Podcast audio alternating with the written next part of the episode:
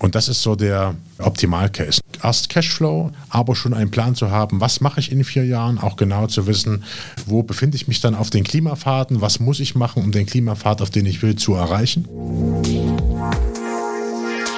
Interact Insights, der Business Podcast zu Immobilien, Architektur und Technologie. Aus der Branche für die Branche. Bei uns hat alles seine Ordnung, daher vorab der Hinweis. Gira, das sind die mit den Schaltern.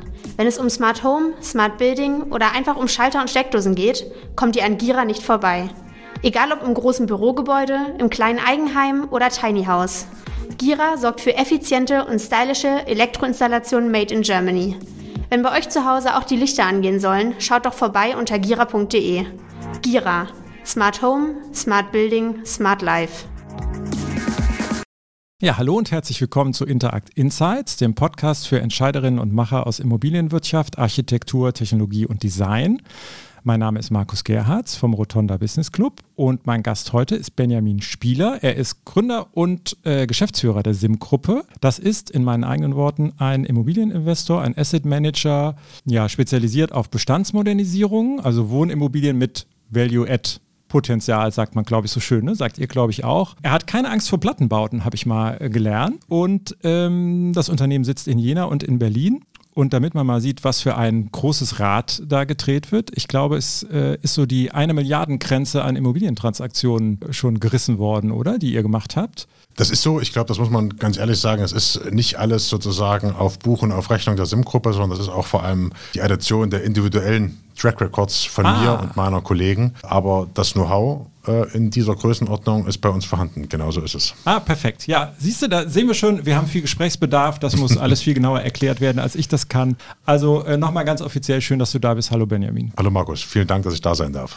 Sehr schön. So, und bevor wir jetzt gucken, wer wie viele Transaktionen gemacht hat und was ihr überhaupt genau im Detail macht, zwinge ich dich in die Schnellfragerunde, die wir immer haben am Anfang, mit der kleinen Bitte um möglichst kurze und schnelle Antwort. Wolltest du schon immer eigentlich im Immobilienbereich arbeiten oder gab es mal einen Berufswunsch, der Tierarzt, Pferdepfleger, Kampfpilot, irgendwas ganz anderes war? Also mir wird immer gesagt, vor allem von meiner Mutter, dass ich früher mal Feuerwehrmann werden wollte. Und ähm, das hat aber irgendwie nicht geklappt. Und also das Letzte, was ich mich erinnern kann, ist wirklich die Immobilienbranche, ja. Okay. Bist du denn da eigentlich äh, familiär vorbelastet? Also, das ist irgendwie, keine Ahnung, Vater, der irgendwas mit Bauen zu tun hatte oder so? In der Tat bin ich familiär vorbelastet. Ich habe äh, eine Ausbildung gemacht, allerdings noch branchenfremd und bin dann äh, nach meiner Ausbildung irgendwann in das Unternehmen meines Onkels ein. Äh, ja, nicht eingestiegen, äh, sondern habe ja, hab dort mitgearbeitet und habe da die Branche kennengelernt und ähm, das Thema Immobilie lieben gelernt. Ah, okay. Dann hat es ja überzeugt, weil du bist ja immer noch äh, dabei. Wie, äh, wir reden ja über Wohnung oder euer, euer Brit sind Wohnungen. Mhm. Wie wohnst du selber? Haus, äh, Wohnung, Mietwohnung, Eigentum? Ich bin überzeugter Mieter tatsächlich. Ich habe noch nie in meinem Leben im Eigentum gewohnt. Ist, äh, ich verstehe, dass das für, für Leute erstrebenswert ist. Für mich ist das weder, weder erstrebenswert noch Ausschluss. Ähm, äh, ich mhm. genieße es aber sehr, zur Miete zu wohnen. Ich bin jetzt kürzlich erst aus Berlin wieder nach Jena gezogen und das macht natürlich in einer Mietwohnung etwas einfacher. Ne? Ist wenig Kapital gebunden, das finde ich immer ja. gut. Ja. Ah, das ist ja auch schon direkt die Steilvorlage. Ähm, Jena, jetzt habe ich gerade gedacht, äh, eigentlich wollte ich dich fragen, warum sollten wir denn alle mal nach Jena China fahren, weil das, ich würde mal vermuten, das haben wahrscheinlich nicht so viele äh, bislang getan. Also erstmal, warum sollte man unbedingt nach Jena? Was hat Jena, was Berlin nicht hat? Also ich glaube, in, äh, für mich persönlich ne, hat äh, Jena, was Berlin nicht hat, Familie, Freunde. Ne, das ist einfach die Heimat. Ich bin dort, äh, bin dort äh, geboren und aufgewachsen. Und ansonsten ist, glaube ich, Jena eine Stadt, ähm, kann man jetzt viel beschreiben. Ne? Es gibt dort tolle Arbeitgeber, es gibt eine tolle Universität, äh, irgendwie knapp über 100.000 Einwohner, davon 25.000 bis 30.000 Studenten. Das ist also eine total ja. jung gebliebene Stadt. Und es gibt diesen äh, alten studentischen Spruch, in Jene lebt sich's Bene. Und äh, das kann ich tatsächlich äh, bestätigen. Ne? Ja. Das ist, man ist einfach gerne da, es hat eine tolle Lebensqualität. Ähm, man kann viel unternehmen, man ist im Grün. Ähm, das bringt auch so ein paar spannende Implikationen des, des hiesigen Immobilienmarktes mit. Äh, ist einfach eine, eine, schöne Stadt. Es ist für mich Heimat ne, und äh, wird es auch immer bleiben. Und deswegen habe ich mich nach vier Jahren in Berlin auch wieder dafür entschieden. Ja. Ja, ist, eine, ist dann eine Reise wert, ne? Und das, äh, vielleicht hört das ja der eine oder andere und fährt dann, fährt dann mal hin. Ich finde, das war so der, äh, also bei mir persönlich der, der eine positive Aspekt der Corona-Zeit, äh, dass man mehr im Land sich angeguckt hat. Also ich war in der Rhön irgendwie, als man wieder reisen konnte, aber dann innerhalb von Deutschland halt, wäre ich wahrscheinlich sonst nicht hingefahren. Ne? In dem Sommer wäre ich sonst irgendwo in Frankreich oder so gewesen. Da hat man das eigene Land nochmal anders kennengelernt, fällt mir gerade dabei ein. Ja. Ja, genau. Gut, dann ähm, lass uns doch mal anfangen. Also ich habe gesagt, ihr kauft äh, Wohnimmobilien, die ihr dann weiterentwickelt, also im Bestand. Ihr kauft gar keine Neubauwohnungen? Genau. Also ich, wenn wir gleich bei der Immobilie einsteigen, was die Simco betrifft, dann ist es genauso. Wir machen keine Projektentwicklung selbst. Wir würden auch keine Forward Deals erwerben oder schlüsselfertigen Neubauten, sondern wir sind spezialisiert auf den Bestand, sind aber im Bestand äh, durchaus in der Lage, wir würden auch einen fertig entwickelten Bestand kaufen, also einen, den, der zehn Jahre bereits am Markt ist oder, oder auch noch älter, wo man sagt, habe ich keinen akutes, äh, akuten Bedarf an CapEx-Maßnahmen, ne, der Ja. also fertig ist, könnte man sagen. Wir schrecken aber auch nicht zurück, jene Bestände zu kaufen, äh, die umfangreiche Value-Add-Maßnahmen noch ähm, brauchen, die umfangreiche CapEx-Maßnahmen bis hin zur Kernsanierung bedürfen. Äh, das ist natürlich alles individuell zu prüfen. Ich sitze auch nicht hier und habe ein Patentrezept und kann ganz genau sagen, du musst nach dem, dem und dem Punkt bei einem Bestand gucken und dann funktioniert das. Ne? Wenn du nur das, das und das tust, das gibt es aus meiner Sicht nicht oder ich kenne es nicht. Ne? Ja, ja. Äh, Wenn es es gibt, dann kenne ich es nicht. schade, ich hätte das jetzt gerne hier äh, vertont gehabt. Ja. Das, äh, da- aber damit, damit kann ich leider nicht dienen.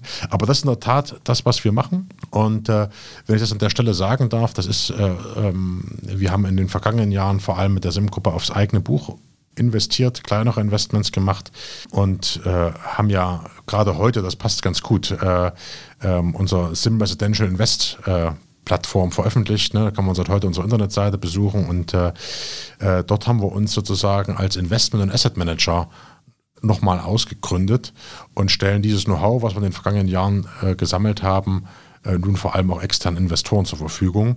Denn, und das ist mir noch wichtig zu sagen, die SIM-Gruppe an sich, die hat auch noch andere Beteiligungen, außer nur sozusagen diese SIM Residential Invest und, und einige Immobilienbestände.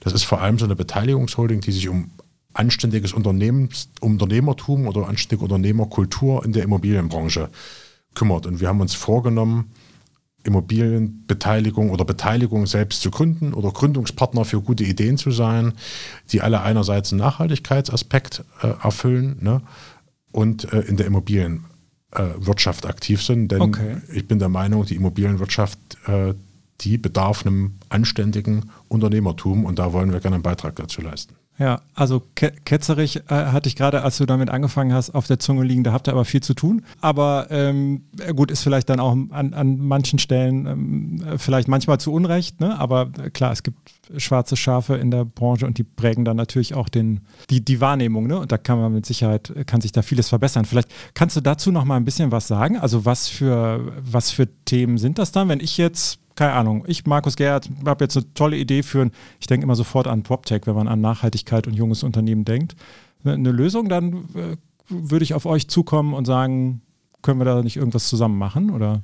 Genau, das wäre das wär durchaus vorstellbar, äh, wobei man sagen muss, wir sind jetzt kein, kein klassischer äh, Accelerator, würde man Ja, jetzt ja, sagen, sozusagen genau. in diesem Venture Capital und Startup-Welt. Ja. Ne? Das sind, da sind wir jetzt keine Experten, wir haben auch keine besonders hohe oder, oder keine, keine Tech-Kompetenz klassisch äh, im Haus, ne, dass wir dort unterstützen, sondern wir sind diejenigen äh, tatsächlich, die dann das, was möglicherweise die PropTechs ne, entwickeln, auch tatsächlich äh, interessiert sind, auf, die, auf das breite Feld zu bringen, ne, auszurollen. Ja. Ähm, unsere Beteiligung, die wir machen, ne, neben der Sim Residential Invest äh, gibt es die Sim Property Management, die macht also Property Management, äh, Ja, klassisch ist zu Hausverwaltung. vermuten, Wird es im nächsten Jahr sehr wahrscheinlich auch noch, da sprechen wir, also wir gerade in ersten Gesprächen, äh, ein Unternehmen geben, was sich mit äh, der Planung, vor allem auch sozusagen mit der äh, Gebäudeplanung für die Bestandsrevitalisierung beschäftigt. Oh, spannend. Ähm, wir suchen also immer Aufgabenbereiche, ne, ähm, sagen wir, die nehmen wir selber in Anspruch. Da wissen wir also ganz gesichert, die braucht man, ne, ohne die geht's nicht. Und schauen, wo, wo gibt's denn da, wo kann man denn da was anders machen oder was, was nervt uns denn im Doing ne, und so weiter und so fort. Und haben wir da eine Idee, wie können wir das vielleicht besser machen. Ja. Ob es dann immer besser ist, das sieht man meist im Unternehmertum ein paar Jahre später erst. Ne? Aber das ist, das ist unser Ansatz, wenn wir auf Beteiligung und wenn wir auf äh, Nachhaltigkeit, äh, auf Unternehmertum schauen, also sagt, okay, wo ist denn wirklich ein Mehrwert? Für wen muss ich den denn auch überhaupt schaffen? Ne?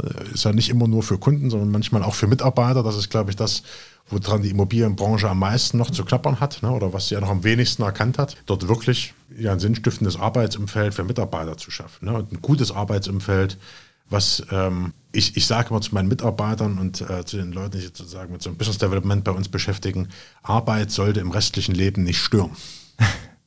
das ist, äh, das, ja. ist das Credo.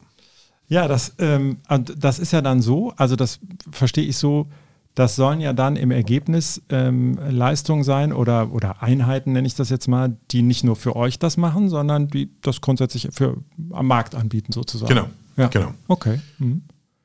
Ja, das, ähm, das ist natürlich schon mal total ähm, interessant. Und ich glaube, dieses Thema, was du jetzt am Schluss gesagt hast, mit ähm, auch die Mitarbeiter dann im Blick haben, ne? Das ist äh, was ganz, ganz Wichtiges für die Zukunft eigentlich. Wie, wie ist das denn bei euch? Thema Mitarbeiter, äh, ist es schwer, die zu bekommen? Jetzt ist Jena nicht Berlin. Ne? Die Leute wollen wahrscheinlich lieber in Berlin arbeiten als in Jena. Wenn man, oder könnt ihr lokal einfach nach den Leuten gucken und findet die da, die ihr braucht? Also man muss jetzt sagen, äh, dass es schon Unterschiede gibt bei den Standorten, wo finde ich welchen Mitarbeiter. Ja. Jemand, der wirklich viel Erfahrung hat im Bereich Investment oder Finanzierung oder Asset Management, das ist schwer in Jena ne? und in, in so kleineren Städten. Ähm, da finde ich vielleicht auch Mitarbeiter, die ich zwingend brauche im Property Management oder im Accounting und so weiter und so fort. Also ich glaube, da gibt es schon noch die Unterschiede, die einfach historisch bedingt sind, die gewachsen sind. Ne? Die Finance-Stadt ist nun mal Frankfurt, die Real Estate-Stadt ist von mir aus Berlin und München. Ne? Es kommt ja auch ein bisschen darauf an, wo sitzen andere große Player. Ja. ja. So, und äh, ich glaube, man darf sich nicht der Illusion hinbegeben, ne, dass man nur aufgrund seiner hervorragenden Kultur und äh, weil man den größten, schönsten Obstkorb, ne, äh, der ist ja sowieso ein bisschen ausgenudelt, glaube ich, mittlerweile. Ne? Der Tischkicker nicht zu äh, vergessen, ja. Genau. Äh, die Mitarbeiter von Berlin nach Jena bekommt oder von München nach, äh, nach Jena oder in, in andere vergleichbare Städte. Das mag im Ausnahmefall alles sicherlich mal zutreffen, aber ich glaube, nicht, nicht ausreichen, um darauf eine Unternehmensplanung zu gründen. Ne? Ich glaube vielmehr, dass man sich damit anfreunden muss, zu sagen, als Unternehmen, okay, die guten Mitarbeiter sind dort. Ne? Und entweder, ne, wie flexibel bin ich denn als Unternehmen auch dort zu sein mit einem mhm. Büro? Ne? Oder äh, wie flexibel kann ich denn meine Arbeit gestalten, dass die Mitarbeiter auch remote arbeiten? Ja. So. Und äh, das ist bei uns das Motto tatsächlich, Büro ist eine Einladung. Ne? Und eine Einladung, das ist das Schöne, die kann man annehmen, ne? muss aber nicht. Unsere Mitarbeiter dürfen jeden Tag die Woche remote arbeiten. Ähm, und wir haben damit wahnsinnig gute Erfahrungen. Äh, wir können auch nicht uns beschweren, dass die Mitarbeiter dann zu viel im Homeoffice sind oder irgendwas, sondern die Mitarbeiter, die wollen auch alle einen guten Job machen. Und dann erkennen die auch selbst, ne, wo es notwendig ist, dafür zu sein. Ne? Ja, ja. Ja, okay. Super, schöner Einblick. Das äh, finde ich, äh, find ich toll, dass wir darüber reden. Hatte ich gar nicht im Blick. Ich dachte, wir reden die ganze Zeit nur über den Wohnungsmarkt. So kann es gehen. Äh, aber dann lasst uns doch trotzdem jetzt nochmal über die Wohnung sprechen. Ähm, ihr seid ja auch so wie ich das verstanden habe, eher in, mit Kategorien ist immer so ein bisschen schwierig, ne? aber wahrscheinlich eher in den C-Städten unterwegs, als jetzt irgendwie in Frankfurt oder was, was ich, was sonst noch so eine A-Stadt wäre die wir so auf der Liste haben. Lebt es sich ähm, als Wohnungsinvestor im Moment in C- und D-Städten leichter als in A und B? Ich glaube, das kommt ganz, ganz drauf an, wann man dort gekauft hat ne? und wann die Refinanzierung fällig ist. Ähm, also die, die Unterscheidung, die, die, kann ich, die kann ich ehrlicherweise nicht, ja. nicht machen. Ne? Ich glaube, darauf irgendeine ernsthafte Antwort zu finden, äh, fällt mir jetzt schwer. Äh, beides hat Vor- und Nachteile. Ne? Muss man, muss man ganz ehrlich sagen. Früher stand in der Tat C- und D-Lage bei uns auf der Homepage, ist ein Begriff, den mochte ich eigentlich nie so richtig. Der kommt ja auch eher eigentlich aus dieser Gewerbewelt und das ist ja auch so ein bisschen eine Abqualifizierung von kleineren Städten. Ne? Ähm, und wenn Sie sozusagen in die, in die Rives-Daten gucken, ne, dann ist Jena auch eine D-Stadt. Ne? Nun hat Jena äh, mit die höchsten Mieten in den neuen Bundesländern, 2% Leerstadt, kann sich nicht ausdehnen. Also wo das aus wohnmobilen Sicht eine D-Stadt sein soll, äh, ist, völlig, ist völlig unerklärlich. Richtig ist aber, dass ich äh, nicht das, nicht das Immobilieninvestmentglück äh, in den großen A-Lagen oder Top-7-Städten sehe, schlicht und ergreifend, weil der Wettbewerb dort ganz oft aus meiner Sicht ne, ähm, sich abgekoppelt hat von dem, was kann ich rational errechnen und begründen ja. äh, an Investmentqualität. Ne? Äh, und sich ganz viel darauf, äh, ganz viel, ganz viel Ratio oder ganz viel Power in den Businessplan da drin steckt, dass dort mehr und mehr Leute hinziehen, dass dort der Wert immer automatisch steigt, auch wenn ich nichts daran tue. Und mir ist es wichtig, dass ich mit eigener Hände Arbeit äh, Wert schaffen kann im Objekt. Ne? Also Value Add heißt ja, wir fügen Wert hinzu, ganz, mhm. ganz klassisch übersetzt. Und der fällt nicht vom Himmel ähm, einfach von alleine. Und der ne? fällt aus meiner Sicht nicht vom Himmel, äh, denn jede Prognose, ne, die, kann auch falsch sein. Ne? Äh, und klar, die äh, Lagen abseits der Metropolen, die haben nicht selten mit äh, negativen demografischen Prognosen oder Entwicklungen zu tun und die waren auch tatsächlich negativ in den letzten Jahren. Aber die sollten nicht zu der Überzeugung führen. Ne? Also ich kann nicht davon ausgehen, dass in einer Stadt, wo heute noch 70.000, 80.000 Leute wohnen, die ist nicht weg in 10 oder in 20 Jahren. Ne? Mhm. Ich muss mir vielleicht überlegen, welche Immobilie kaufe ich dort, ähm, sondern muss da ein bisschen städtebaulich auch rangehen, äh, um dort Einschätzungen zu treffen. Ähm, aber ich glaube, diese Städte wird es immer geben. Äh, auf diese Städte wird sich viel verdichten, ne? nämlich der ganz ländliche Raum. Die ziehen nicht alle direkt nach Berlin, da sind immer viele ganz überrascht. Ne? Also die ziehen manchmal auch einfach in die nächstgrößere Stadt. Ähm, und ich glaube, man muss sich in der Due Diligence viel Mühe geben, das zu analysieren. Und dann kann man sehr, sehr gute Investments machen, frei von diesem irrationalen Wettbewerb, der manchmal in den ja. Metropolen herrscht. Weil da ist doch auch, genau, weil in den Metropolen ist es doch im Moment auch so, dass man ja eigentlich sagt, so, hm, es findet ja auch immer noch nicht zusammen, ne? Käufervorstellung, Verkäufervorstellung, wo ist eigentlich der Preis, der angemessene? Ähm, das ist vielleicht an, an eben Standorten jenseits dieser Top, Top, Top äh, Lagen, jetzt sage ich es auch, äh, ein bisschen einfacher, oder? Also wenn ihr kauft jetzt aktuell, dann scheint ja, sche scheinen ja Preise und Vorstellungen da zusammenzupassen. Man muss dazu sagen, wir schauen uns zurzeit auch nur sehr, sehr selektiv neue Akquisitionen an. Äh, wir können möglicherweise dieses Jahr noch zwei kleinere Transaktionen äh, verkünden. Ähm, aber ich glaube, dass die, dass die Findungsphase äh, zwischen Verkäufer und Käufer momentan nicht nur auf die Metropolen begrenzt ist. Ähm, die mag dort etwas größere Verwürfnisse hervorbringen als in den kleinen Lagen. Ne? Ähm, aber man muss natürlich auch sagen, wenn ich irgendwie was für 3000 Euro auf einen Quadratmeter äh, von A, sozusagen von Eigentümer A zu Eigentümer B schieben will, dann habe ich auch eine große Verhandlungsmasse. Ne?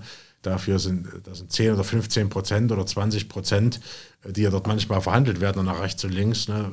Das ist manchmal der Kaufpreis oder der Gegenwert, äh, den sie bezahlen in so einer, in so einer kleineren Lage. Ja. Ne? Äh, und ich glaube, das muss man immer, ähm, immer mit berücksichtigen. Ne? Und äh, in den Metropolen gab es sicherlich in Vergangenheit, oder gab es auf jeden Fall aus meiner Sicht Übertreibung. Ne? Also das ist einfach nicht normal, Immobilien zu Bruttorenditen von 3% zu kaufen. Ne? Ja, ja. Wie, wie, ist das denn, äh, von wem kauft äh, ihr denn äh, Immobilien? Wer ist das, der euch verkauft?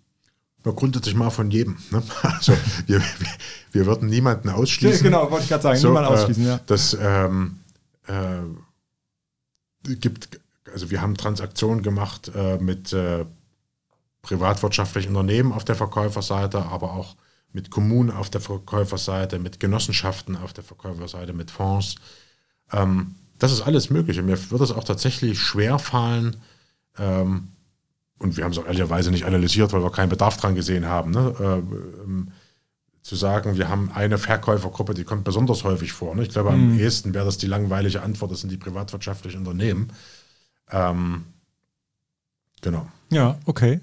Und dann äh, haben wir ja am Anfang auch gesagt, so, das sind jetzt Bestände und ähm, in die investiert man rein, weil man will ja auch Wert schaffen. Das ist ja so, so mit das ganz, ganz große Thema, was wir im Moment haben. Wenn man guckt auf so, wir müssen die Bestände ähm, nachhaltig sanieren oder viele Bestände. Ne? Es gibt einen Großteil, der wahrscheinlich eine Klasse E oder, äh, oder, oder F vielleicht sogar ist und die müssen alle irgendwann mal D sein und nach Möglichkeit auch noch besser. Ähm, wie ist das bei euch, wenn ihr, auch das wird jetzt wieder nicht eine Antwort, äh, eine allumfassende Antwort sein, aber was macht ihr in der Regel, wenn ihr Bestände gekauft habt? Ähm, was packt ihr dann an? Also im besten Fall wissen wir das schon, bevor wir sie gekauft haben, ne, sondern haben die Due Diligence-Phase genutzt, äh, um auch äh, insbesondere eine ESG-Due Diligence durchzuführen, sodass wir genau abgleichen können, welche, was ist zu tun, äh, um vom Ist zum Soll-Zustand zu kommen. Wenn wir uns jetzt auf die energetischen Maßnahmen beschränken, würde ich vielleicht mal beginnen mit dem Thema Heizung. Ähm, oftmals haben wir das Glück, dass wir Fernwärme im Objekt haben. Okay. Das rechnet sich meistens ganz gut. Da muss man im Detail vielleicht nochmal hingehen. Da ist ein hydraulischer Abgleich fällig. Da ist vielleicht mal die neue, ähm, die neue äh, Übergabestation oder die neue Pumpstation äh, fällig. Und dann muss man mal mit dem, mit dem Fernwärmebetreiber ins Gespräch gehen, äh, wie man das ändert. Ähm, dann ist Smart Metering äh, ein wichtiges Thema, um noch zu weiteren Optimierungen zu kommen. Und ein anderes Thema ist ähm, die Gebäudehülle, ne, sprich Dach, Fenster und Fassade. Ähm, gehört auch die Dämmung der Kellerdecke dazu, wenn das noch nicht passiert ist und so weiter und so fort. Also die Erfüllung der ganzen GEG-Maßnahmen. Und das muss man sich anschauen. Ne? Momentan ist es so, dass es gerade abseits der Metropolen bisweilen schwer zu rechnen ist. Und ich äh, nicht davon überzeugt bin, dass es äh, sinnvoll ist, dass man gleich immer am Tag 1 das Investment blind losrennt und alles saniert, mhm. sondern manchmal äh, muss ich schauen, okay, ich habe vielleicht hier noch gar keinen regulatorischen Druck, weil ich äh, aufgrund der bestehenden Fernwärme und die Plattenbauten sind oftmals überraschend energetisch gut, ähm, habe ich eine gute Energieeffizienzklasse äh, und habe da keinen Druck, gleich heute was zu machen ne? sondern ich kann vielleicht erstmal die Maßnahmen machen, die mir unmittelbar auch einen Cashflow bringen. Sprich, neue Mieter, wenn ich mit Leerstand erworben habe. Ähm, ich kann direkt was für die Wohnqualität tun. Äh, und wir mögen sehr, sehr gerne die Vorstellung, wenn wir sagen können, im ersten Schritt machen wir alles, was im Haus erforderlich ist. Das sind durchaus auch Steigleitungen, äh, neue Elektroinstallationen, äh, aber natürlich auch die Vorrichtung der Wohnung. Und wenn ich dann diesen Cashflow habe, um den geht es ja immer noch bei einem Investor oder ja. bei einem Investment. Ne? Das muss man einfach ganz ehrlich so sagen. Das ist ja kein Altruismus ausgebrochen ne? in, den, in den letzten äh, oder seit es ESG gibt. Ne? Es, es, muss immer noch auch Cashflow geben. Ne? Und wenn ich diesen Cashflow dann habe, dann gehe ich her und mache Dach und Fach, sprich äh, Fenster, Fassade, äh, mache also das, was nötig ist, um den Verbrauch einzudämmen an einem, an einem Objekt. Klar, da habe ich den Effekt, äh, da habe ich für die Mieter nochmal eine Periode, wo das stört, wo das nicht angenehm ist. Ähm, glaube aber, das ist was, was man einfach aushalten muss. Ne? Wir haben uns ja alle zusammen dafür entschieden, dass, äh, dass äh, Nachhaltigkeit äh, und die Eindämmung des Klimawandels für uns alle wichtige Themen sind. Da muss das eben auch ein Mieter aushalten. Ne? Ähm, das, vielleicht kommen wir dazu noch im Gespräch, was Mieter aushalten müssten und, mhm. und was nicht. Ähm, ähm und ähm, habe aber den Vorteil, dass wenn ich das schon mache, wenn ich Cashflow drin habe, fällt mir die Finanzierung viel, viel einfacher. Ich habe nicht große Bauzeitzinsen, die ich sozusagen nicht refinanzieren kann ne, oder die, äh, die automatisch ja, Wohnen immer teuer machen. Ähm, und das ist so der, äh, der Optimalcase. Ne? Erst, erst Cashflow, ne? aber schon einen Plan zu haben, was mache ich in vier Jahren, auch genau zu wissen, wo befinde ich mich dann auf den Klimafahrten, was muss ich machen, um den Klimapfad, auf den ich will, zu erreichen. Ne? Das ist in vier Jahren möglicherweise mehr, als ich jetzt machen müsste, ne? mhm. weil mein Budget dann natürlich ein Stück länger schon abgetragen wurde. Und ähm, das ist tatsächlich immer individuell okay, ja. zu, äh, zu ermitteln, ne? in der ja. Diligence oder in der Planung. Ja. Und wie, äh, wie guckst du jetzt drauf auf alles, was da an, an Vorgaben erfüllt sein muss? Wir, ne, es gibt das Heizungsgesetz, sagt man so schön, eigentlich ist es ja GEG. E ähm, alles, was an Regularien ansonsten so kommt, ob das jetzt eine Wärmepumpe sein soll oder am Ende doch was anderes. Also alles, was in diesem Bereich Nachhaltigkeit fließt. Da hört man ja jetzt schon wieder oft, dass, äh, dass gesagt wird, so, naja, das müssten wir jetzt vielleicht auch mal aussetzen, wenn wir aber so und so viel Wohnungen erreichen wollen. Ist schon wieder so ein Branchenreflex, hat man manchmal das Gefühl.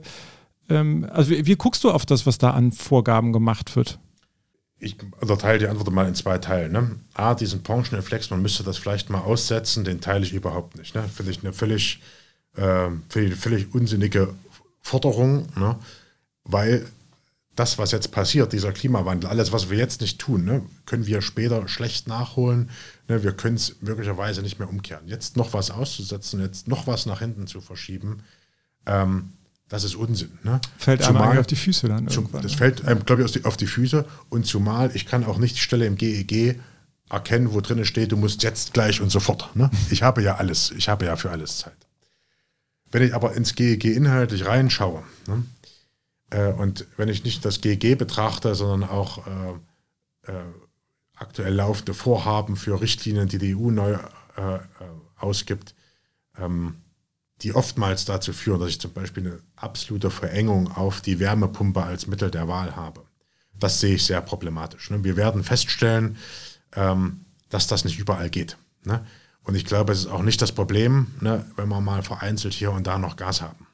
Äh, wir haben natürlich aber auch nicht nur das Problem oder nicht nur die Herausforderung, dass wir die, dass unser Heizmedium bestimmen müssen und da über, ähm, über technologische äh, Offenheit äh, oder eben nicht Offenheit sprechen, sondern es muss ja auch noch irgendjemand machen. Ne? Es muss jemand das Ding an die Wand schrauben, ja, okay. es muss jemand ja. planen.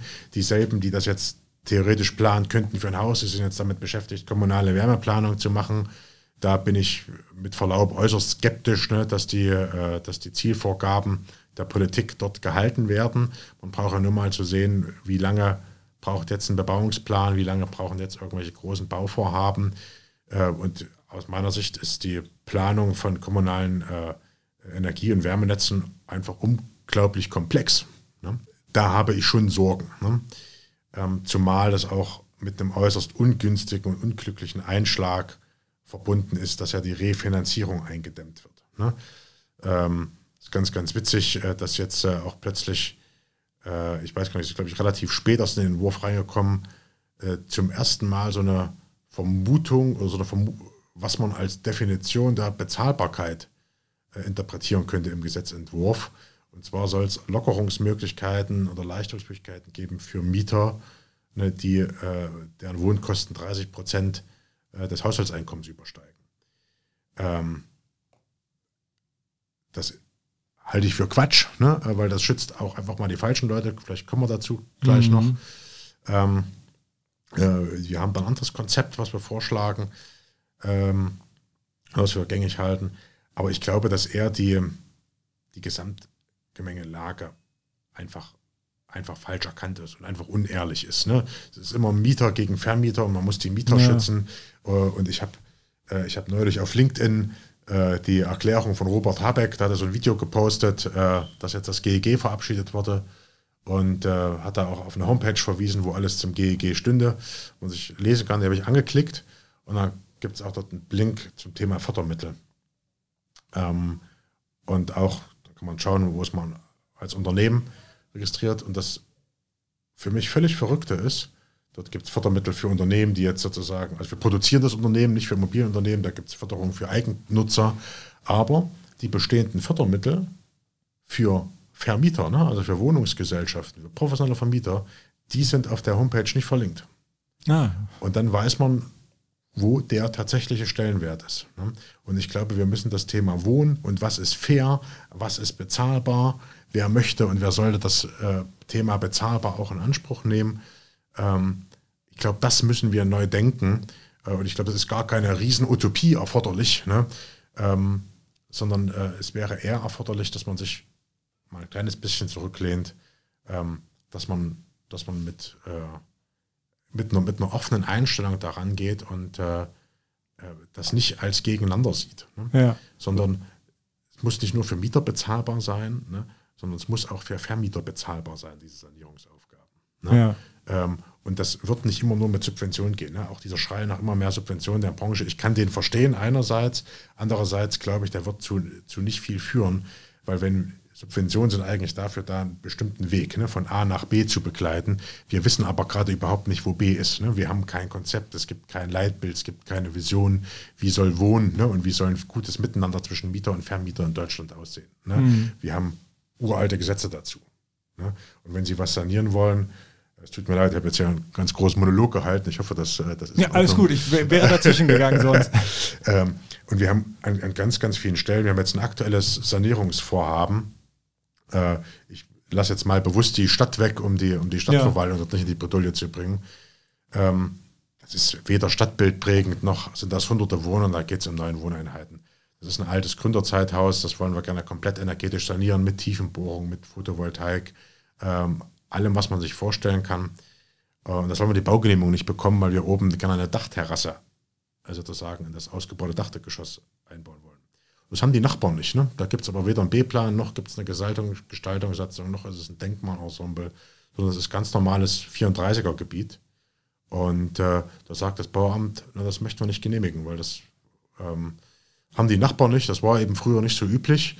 Dann entgegnet, naja, was früher auch nicht üblich war, waren Tiefenbohrungen ne, und energetisch zukunftsfähige Häuser. ne? Äh, und gesagt, ja, aber wenn wir jetzt hier eine Dachterrasse genehmigen wollen, ne, dann äh, wollen die ja alle dann haben. kommen alle, ja. Ne? ja. Ich habe gesagt, das ist ja super, dann sieht es ja wieder gleich aus. Ne? Ja. Also ich glaube, wir müssen aufhören, ständig Dinge abzulehnen, nur weil wir sie noch nicht gemacht haben. Mhm. Das ist, glaube ich, das größte Problem. Und das ist leider, leider so. Das liegt nicht an den Menschen, die in der Verwaltung arbeiten, sondern das liegt in ihrem Arbeitsauftrag, der nun mal lautet, geht das rechtlich, ne, sozusagen zu kontrollieren, ja. was, was ist sozusagen vorgegeben. Darauf sind die geschult, das können die perfekt, das sind alles super coole Juristen. Das sind aber keine Manager. Und das, was wir hier haben, ist keine juristische Aufgabe, sondern eine Managementaufgabe. Ja, ja. Und was ist das? Äh, du hast eben äh, gesagt, ähm, dass man eigentlich auch mal äh, so über nachdenken muss, was ist denn eigentlich bezahlbar, was ist eigentlich zumutbar und was wäre ein Modell? Und äh, wenn ich dich richtig verstanden habe, dass ihr da ja eine Idee habt, wie man, wie man sowas machen könnte. Genau. Das ist für mich ziemlich paradox, ne, dass selbst die großen Verbände in verschiedenen Publikationen in aller Regel darauf hinweisen, dass ja alle einen bezahlbaren Wohnraum möchten ne, und davon reden, aber dass es keine Definition dafür gibt. Mhm. Und äh, ich habe auch bis jetzt wenig Versuche gelesen. Es gibt ähm, Studien aus den USA ne, äh, oder Erhebungen, die in den USA sagen, da ist bezahlbar was um die 30 Prozent. Ich kann jetzt ehrlicherweise, das ist jetzt sozusagen das, die reine Ergebniszeile, ich habe mich damit inhaltlich nicht näher beschäftigt. Dann habe ich gelesen, äh, in Deutschland das Pestel-Institut geht davon aus, ne, dass eine Überforderung eintreten würde, wenn die Wohnkosten 40 Prozent übersteigen des Haushaltseinkommens. So, ne? also das sind mal zwei Fixpunkte ne? und diese 30 Prozent hört man relativ häufig, die stehen genau, jetzt auch im ja. Gesetz. Ne? Ähm, und es gibt aber auch andere, äh, andere Aussagen.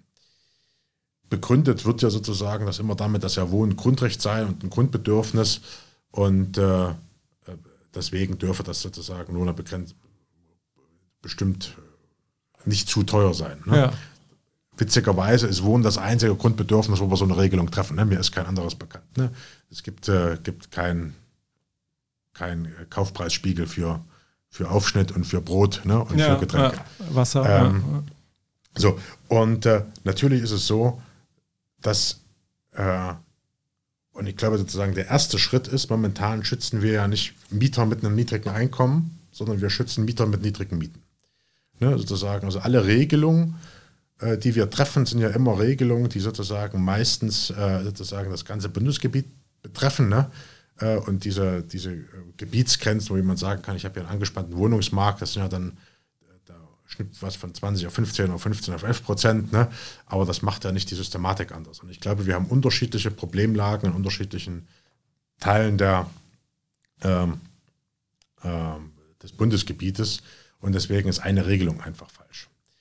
Ähm, ich glaube, das ist ein Thema, könnten wir alleine wahrscheinlich ja, ein, ein, genau. einen mehrere Podcasts äh, füllen. Ich glaube, grundsätzlich muss man schauen, ähm, dass man das Thema Bezahlbarkeit auch immer mit Angemessenheit äh, begründet oder, oder verknüpft. Ne? Dass jemand einen Anspruch auf einen bezahlbaren Wohnraum hat, wenn er bedarfsgerecht wohnt. Was bedarfsgerecht Wohnen ist, ne? Äh, da haben wir relativ gute Anhaltspunkte. Ne? Da gibt es ja auch jetzt ein Wohnraumfördergesetz. Ähm, das ist natürlich gibt es das auch 16 Mal in Deutschland ne? oder 17. es gibt, das, ja. es gibt das auf Bundesebene und da steht dann drin, jedes Land muss auch eins machen. Ne? Äh, und äh, da ist das für einen Alleinstehenden zwischen 45 und 50 Quadratmeter plus jede weitere Person im Haushalt 15 Quadratmeter. Ne? So. Das ist ja erstmal auskömmlich, das ist bedarfsgerecht. Ne? Das ist kein Luxus, das ist notwendig, um das Grundbedürfnis zu, zu befriedigen. Und jetzt gibt es Menschen, denen reicht das aus. Ja, und es gibt aber auch Menschen, die haben sich frei entschieden, gerne größer zu wohnen. Ne? Ich wohne auch alleine, ne? aber ich wohne auf etwas mehr auf, als 45 Quadratmeter äh, und ich habe auch etwas mehr Einkommen zur Verfügung. Und ich könnte mich jetzt auch auf diese ganzen Bezahlbarkeitsvorschriften etc. stützen, ich auch in Berlin schon machen können. Aber das wäre aberwitzig, ne? weil ich, ich sollte das nicht in Anspruch nehmen dürfen, weil ich es nicht brauche. Ich habe äh, ja. sehr wahrscheinlich etwas mehr Einkommen zur Verfügung als, äh, als andere Menschen. Ähm, und das ist natürlich ein glücklicher Umstand, aber deswegen ist es doch nur folgerichtig, wenn ich dann solche Schutzvorschriften nicht, nicht anwenden dürfte. Und so geht es ja vielen Menschen. Ähm, das heißt, es sollte äh, an, diese, ähm, an diese Angemessenheit des Wohnraums knüpfen. Und dann muss ich hergehen, wenn ich sage, 30 Prozent, äh, wir nehmen einfach mal diese 30 Prozent, bei uns steht eine andere Zahl, äh, etwas höher, ne? Weil nur weil es ein Grundbedürfnis heißt, ne, das kann ja auch sagen, es ist mir besonders wichtig, dass es erfüllt wird. Ne, das, mhm. Der Link, dass es nicht kosten darf, den ist, der ist ja erdacht. Ne? Ähm, der ist ja nicht tatsächlich da. Ähm, dann kommt es ja bei diesen 30 Prozent dann über, vor allem darauf an, wie hoch ist denn die Berechnungsgrundlage. Ne? Ja. So 30 Prozent von 1000 und von 5000 ist einfach ein erheblicher Unterschied. Ne? Das heißt, das als erste, als erste Maßgabe zu nehmen, ist schon völlig okay. Ne? Wir gehen dann weiter, ne? sagen, bezahlbarer Wohnraum, der ist äh, äh entweder übersteigt nicht 30 Prozent vom, vom verfügbaren Haushaltseinkommen, also von dem tatsächlichen, dann ist es in jedem Fall bezahlbar. Oder das äh, verbleibende Einkommen, wenn das 30 Prozent übersteigt, ne, das ist der Betrag, und zwar der 1,5-fache Betrag äh, von dem Betrag, den dem, der Haushalt in derselben Größe als Bürgergeld zustünde. Ah, okay. Beim Bürgergeld, ne, da haben ja ganz viele Leute, die das äh, halten das ja unisono ne, für zum Leben ausreichend. Ich persönlich nicht. Ne? Mhm. Sondern ich sage, das ist nicht zum Leben ausreichend. Deswegen sagen wir auch das 1,5-fache. Ja. Ne? Ähm, und äh, im dritten Schritt sozusagen sagen kann, wenn das nicht zutrifft, vor allem für Transfereinkommensempfänger, wenn die Miete vom, äh, von der öffentlichen Stelle übernommen wird, ne, dann, ist das, dann ist der Preis immer angemessen. Ne? Ja.